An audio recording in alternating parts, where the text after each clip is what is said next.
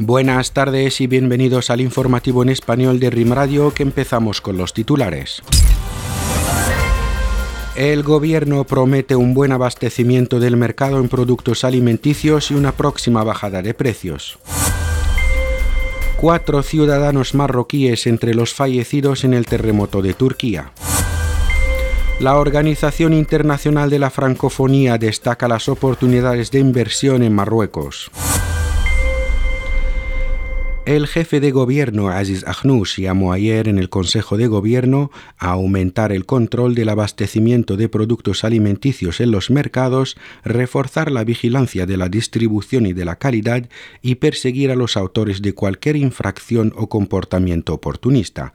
Los detalles con Mohamed Wahman. El jefe de gobierno Aziz Ahnouch dio instrucciones a los ministros para movilizar a todos los servicios de sus departamentos para reforzar el control del mercado nacional, garantizar su abastecimiento regular de productos alimenticios, luchar contra la especulación y proteger el producto adquisitivo del ciudadano marroquí en vísperas de la entrada del mes de Ramadán. Por otra parte, Ahnouch destacó que la campaña de producción de hortalizas y tomates de este año ha alcanzado un buen nivel y atribuyó la reciente subida de los precios del tomate a la ola de frío que sufre actualmente el reino. Ahnouch aseguró también que se espera que los precios del tomate bajen en las próximas semanas con la vuelta de temperaturas más suaves, lo que contribuirá a la maduración de las cosechas nacionales y a su disponibilidad los mercados.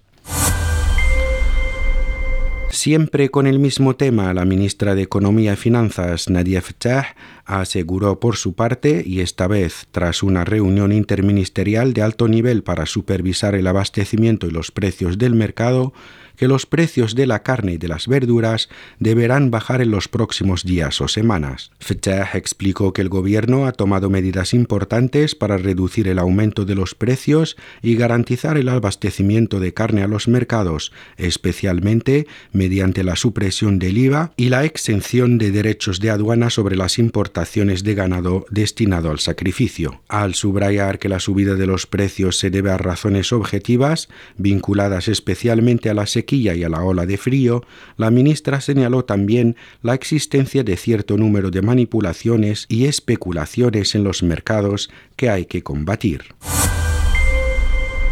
El número de marroquíes fallecidos en el terremoto que sacudió el sur de Turquía asciende a cuatro víctimas, es lo que indicó ayer el portavoz del gobierno Mustafa Beites. Mohamed Wahman nos amplía más datos que dijo también Beites.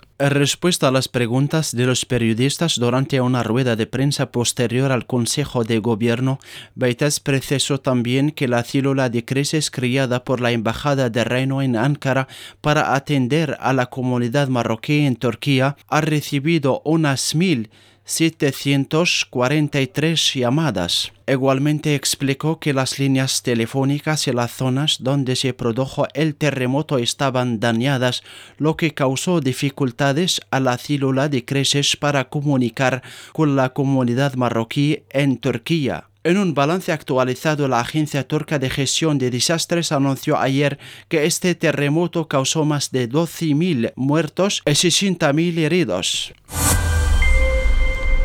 La representante de la Organización Internacional de la Francofonía para África del Norte, Hawa Asil, destacó ayer en Casablanca el potencial económico y comercial de Marruecos y las oportunidades de negocio e inversión. En su intervención en el Foro Económico organizado con motivo de la misión de prospección económica y comercial de la francofonía en el norte de África, Asil subrayó que este foro pretende promover las oportunidades de negocio e inversión, especialmente las agroindustrias, la energía sostenible y los bienes y servicios digitales. Por otra parte, la representante de la organización subrayó que la fuerte presencia de medios económicos francófonos y marroquíes refleja un verdadero interés por la francofonía económica y las oportunidades de negocio e inversión.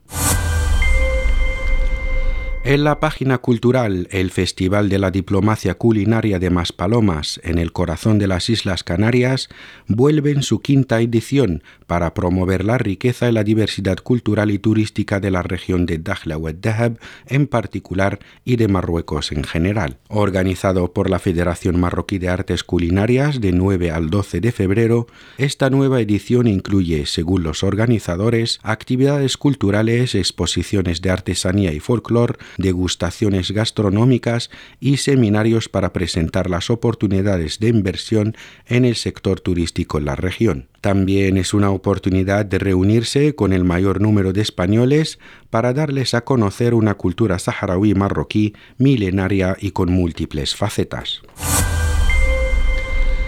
Y finalizamos con deportes con el Mundial de Clubes de Fútbol, cuyo partido por el tercer puesto se jugará el sábado a las cuatro y media en Tánger y enfrentará al Ahly egipcio con el Flamengo brasileño, según anunció ayer la Federación Real Marroquí de Fútbol. La FIFA y el comité organizador local de este Mundial de Clubes anunciaron también que se han tomado todas las medidas necesarias para garantizar que los aficionados sean transportados a este partido en buenas condiciones.